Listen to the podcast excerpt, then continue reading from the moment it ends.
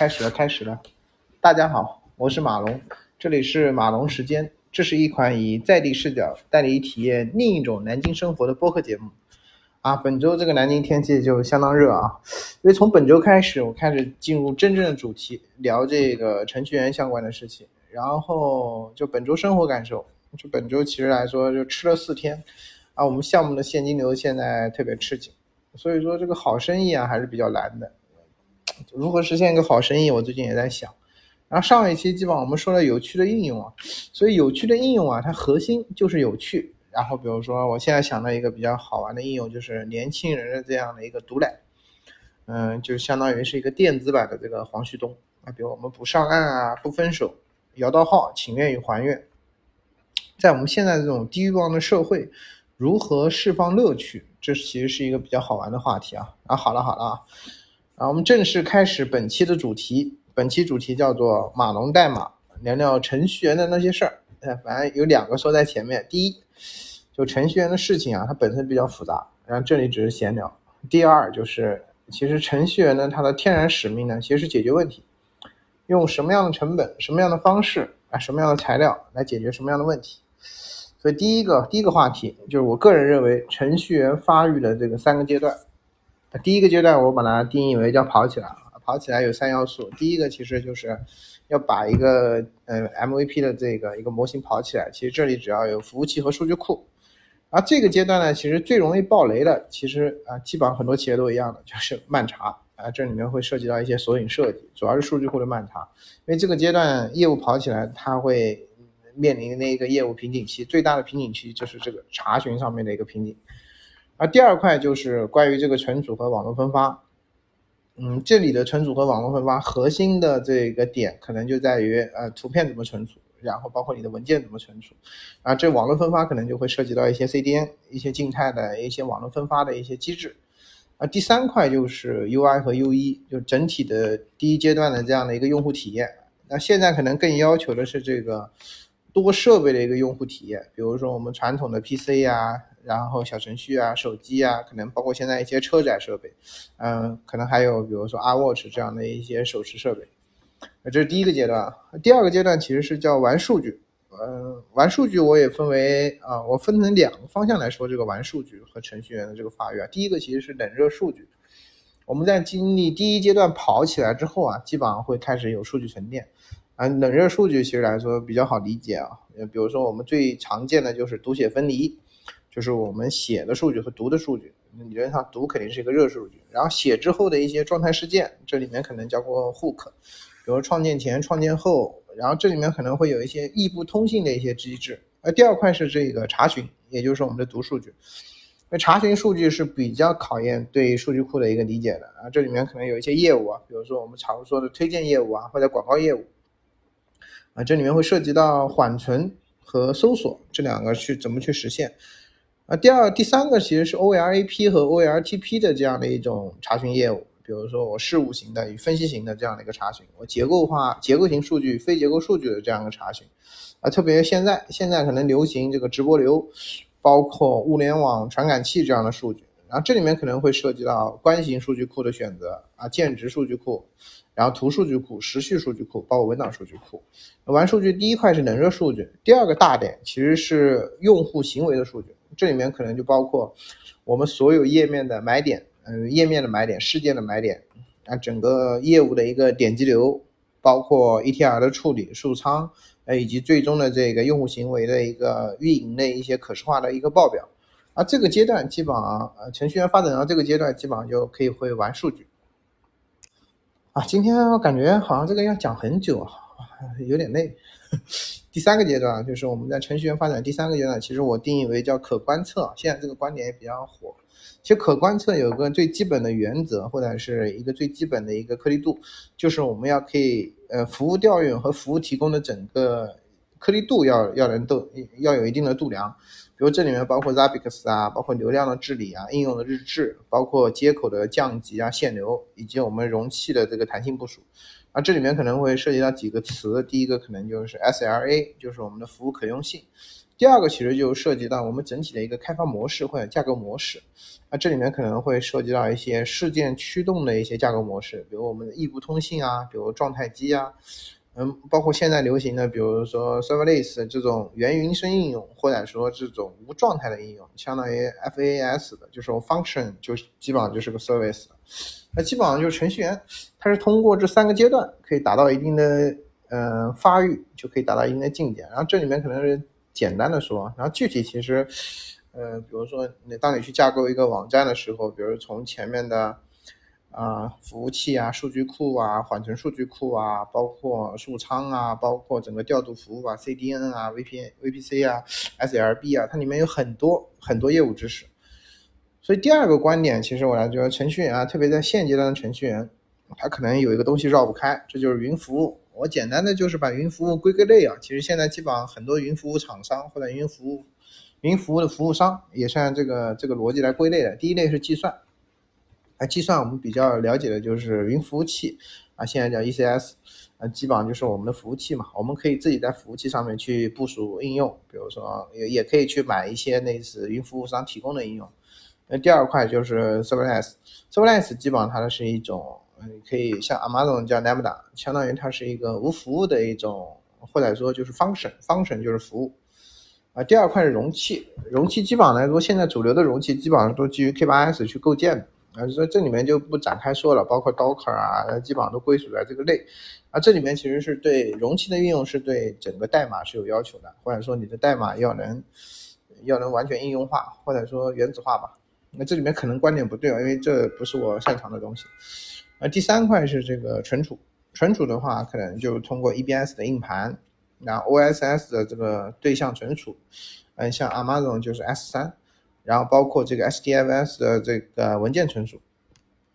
呃，第四块数据库，数据库基本上是我们很常见的，但是啊，不是所有的业务上来都会用这个所谓的云服务厂商提供的数据库应用，可能我们会自己在那个 ECS 服务器上面去搭，这里面包括这个关系型的数据库应用，这个 MySQL，然后以及那个所谓的建制对的，或者说 NoSQL 型的啊，Redis 啊或者 Memcache，啊不是 Memcache，Redis 或者 MongoDB 之类的。然后，呃，面向这两个数据服务，或者说这两类数据服务，它会就会提供一些数据治理的服务，包括 DAS 啊，去做一些数据治理。然后目前比较流行的就是数仓，或者是这个 Data Lake，就数据湖这块的一个构建。不是，怎么现在越来越感觉这期有点大，讲的有点快。然后下面是中间件，中间件好理解的，比如说微服务啊、消息队列啊、服务总线。基本上搞后端的都可以理解，然后企业服务，企业服务就包括一些应用，比如说我们的呃一些低代码应用，一些 RM 文档工具、会议工具，包括 OA。然后媒体服务，媒体服务是现在比较流行的一种服务啊，这个包括可能现在这个视频服务，包括媒体的处理和这个内容生产，以及我们这个媒体服务的一些 SDK。然后是这个联网和这个内容分发的一些服务，包括 VPC 啊、SLB 以及 CDN。嗯，接下来是开发者工具，这里面就包括 DevOps 开发啊、运维，然后部署 Deploy 相关的一些工作。然后面向我们现在这个全新的时代，有一些时代服务，比如目前的人工智能、大数据。或者 ROT 呃区块链，包括最近比较流行的这个，也不是最近比较流行，苹果刚刚产品化了这个虚拟现实的一些一些一些应用，然后包括云原生云云原生的一些应用，就是 FAS 这样一些应用。所以说，这个云服务是现在程序员基本上离不开的一个事情。然后云服务它也包括很多产品，那并不是所有产品程序员都会去接触的。而第三块，第三块其实是短视频下的一个云服务。因为短视频它其实是一个重运营的一个设计型产品，这里面就会涉及到主播端的一些推拉流，然后流媒体服务器的一些处理，然后 CDN 的一些节点，包括最终怎么推到各个这个终端终端设备怎么去拉流，那这里面可能包括几块啊，第一块就是这个视频服务，包括音视频的通信啊、直播啊、导播台啊，呃，类似网络。第二块其实是我们的这个媒体的处理，其实包括我们视频的剪辑啊，包括媒体资源的标签。其实第三块是一些 SDK，然后基本上是目前的产品基本上是离不开短视频这样的一种服务的。那第四个其实 是数字化转型必然会啊，特别是数字化转型的企业必然会接受到程序员，他们会接受到一些东西，就是我们现在云服务下的一些企业，这里面其实呃是一些重效能的数字产品，比如我们的阿里云和钉钉的结合，比如说是云钉一体化，包括钉啊那个那个钉钉的那个低代码平台。第二块内是现在 Arrow 和这个 Teams 的一些结合，就是 Arrow Arrow 和这个 Teams 的一些结合，然后 AWS 和 Alex 的一些结合，就是现在基本上，然后包括现在 Sales Salesforce 和 Snack 的一些结合，嗯嗯，包括现在这个投啊这个字节飞书，其实这一块其实都是一些重效能的数字产品。啊，这个可能下一期会重点讲一下，就是我们这种快速开发平台怎么和这些云服务去结合的。然后第五讲，第五讲其实就程序员离不开的，就是现在比较火的，也是不能叫，就是快速开发平台。就是随着这个应用的这个交付形式啊，或者说应用的这个大小，我觉得应用的交付效率是现在一个比较核心的考核。那这时候会有两个维度啊，一个就是应用对业务的影响力。还有一个就是本身应用的一个可扩展性，决定了快速开发平台的一些产品。啊，这里面可能简单说一下快速开发平台啊。第一个有哪些？比如说现在有 Salesforce 面向这个销售的，然后比如营销云啊，各种云。啊，第二个就是微软的 Power Apps，它可能是一种呃 Power Plan 呃 Platform，它可能是一种平台型产品。呃，包括 Dynamic 啊，它有很多产品去组建它。呃，第三个是西门子的这个工业化的，那那。Mendix，然后最后包括像国内的这个引刀 IPA，现在目前也比较火。然后关于这个快速开发平台，其实快速开发平台的设计呢，可能有几大类。第一个是 Studio，就是它的设计器，这里面包括 APP 的设计啊，Form 表单的设计，一些 View 的设计，比如说有看板视图啊、日历视图啊、甘特图啊，包括现在呃 Dashboard 会做一些工作台的设计。然后包括一些画布级的 Canvas 的设计，包括数字大屏啊，包括一些画布级的一些数据呈现。那第二个是 Data，就是建模。建模其实呃比较好理解，它其实就是 Table，然后就是表字段和一些呃字段关系，就是比如说映射啊、主从表啊、关联啊的类似 Reference。呃，第三块是呃工作流，呃 Workflow，但它这工作流可能包括几块，第一块可能是类似机器人。聊天机器人，或者说一些任务机器人，呃，包括和 RPA，然后可能会有一些那种 event，一些事件驱动的，然后包括还有一些类似呃 processing 的一些呃进度流程，比如说我这个客户啊，从线索到机会到转化到销售到跟单，然后还有一些是 task 级别的。第四点是这个 common data service，现在也叫 CDS，它其实是一种通用数据服务。目前在国内的这种快速开发平台里面，啊这块构建的不太明显，因为我们现在国内的很多快速开发平台可能是两个方向，第一种方向是偏向营销的，第一类啊是面向营销的，第二类可能就是嗯反正比较复杂，但我感觉 CDS 这种通用数据服务啊可能更适合国情。然后第五个是 connectors，就是一些连接器啊，如果玩过 eFTTT 的，基本上可以理解这个连接器。第六个其实是 terminal 的，就是我们这种。多终端的这种设计体验，包括 PC 啊、小程序啊、平板啊、Watch 啊、TV 啊，整个包括车载，那这里面其实是现在快速开发平台的一些技术组件。然后国内现在也有很多这种快速开发平台，但是它可能定位和产品实现都不太一样。那第三块其实是，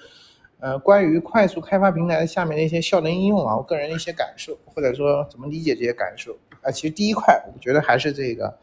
关于这个数据的多渠道的收敛。可能就是说，这个快速开发平台要具备一个核心功能，就是聚合表，或者叫 YID。然后可能怎么聚合，那就是一些大数据的模型了，比如现在有星座模型啊，或者有雪花模型。第二块是比较符合国情的，就是呃指标达成或者多指标达成，它是有一个多项统计，嗯，会有个进度或者和 KPI 是强结合的。所以第三块，呃，第三块是比较符合战略的，啊，就是我们指标达成的一个路径。这里面就是怎么样去一些基础功能，比如说 OKR 的实现，包括现在飞书的这个 OKR 的实现，就 OKR 和这个战略落地形成一个指标链路，这个指标可能是它怎么样的一个过程。啊，第四块其实是多终端的体验，这里面其实有刚才说的，我们现在设备终端比较多。那第五个其实是现在的一些大话题，呃，就是我们的业务陪伴怎么通过快速开发平台来实现？这里面可能是一些 ARGC 的工作，嗯，这里面包括数据的收集，数据收集之后的分析，以及我们最终给系统的一些行为指令，然后再数据收集，这里面有一个这个啊自举啊或者再学习这个过程。所以说，快速开发平台可能是接下来比较好玩的一种对程序员来说的一种应用形式。呃，第六个，第六个其实我觉得是。这么大时代下的一个有趣产品，哎，第一块就是人工智能、大数据、IoT 或者区块链，嗯，虚拟现实这一块，嗯，包括最近现在很火的 A I D C，就是这个 LLM，就是大语言模型，特别是因为前两年这个携程刚发布的这个垂类的这个旅游大语言模型，就是程序员怎么用好这个大语言模型，就是相当于我们的提示工程师啊，现在比较火的就是。提示词工程师就程序员加 LLM 这样的一种架构，就是我们早期的代码设计，通过代码设计，最后交给所谓的大语言模型来实现最后一公里的编码。那这里面其实来说是一个比较大的呃有趣产品的一个方向啊。第二块是，嗯，我个人比较关注的就是低代码应用这块，因为这块是重业务实现的，所以说怎么样是实现这个降本增效的一些小业务，然后这里面包括现在比较火的 IPA 的应用。呃，这个阶段是需要程序员变成行业专家的，去做业务实施和业务顾问的。所以说，我个人认为大时代下这两个都是一个有趣的方向。啊，最后写在最后啊，啊，这期确实我靠，这个技术词太多了，有点生硬啊。发现讲技术的不应该这样讲，这样讲有点有点快，而且知识点太多了。说在最后啊，说到最后，其实类似我们这一次的，呃，比如说分享一个 AWS AWS Revaent 或者说 Go Build，然后包括这次微软的 Build 大会，所以还是一个核心观点，就是我们去 Go Build，就是我们创造积极的产品，然后让我们开始吧。啊，这一期其实来说内容比较多，所以说接下来我会慢慢的去拆解这个程序员的故事，然后接下来我们第二期，呃，马龙产。马龙产研故事第二趴，其实我们会重点聊一聊，就是低代码平台的实现和应用。然后我们下期见。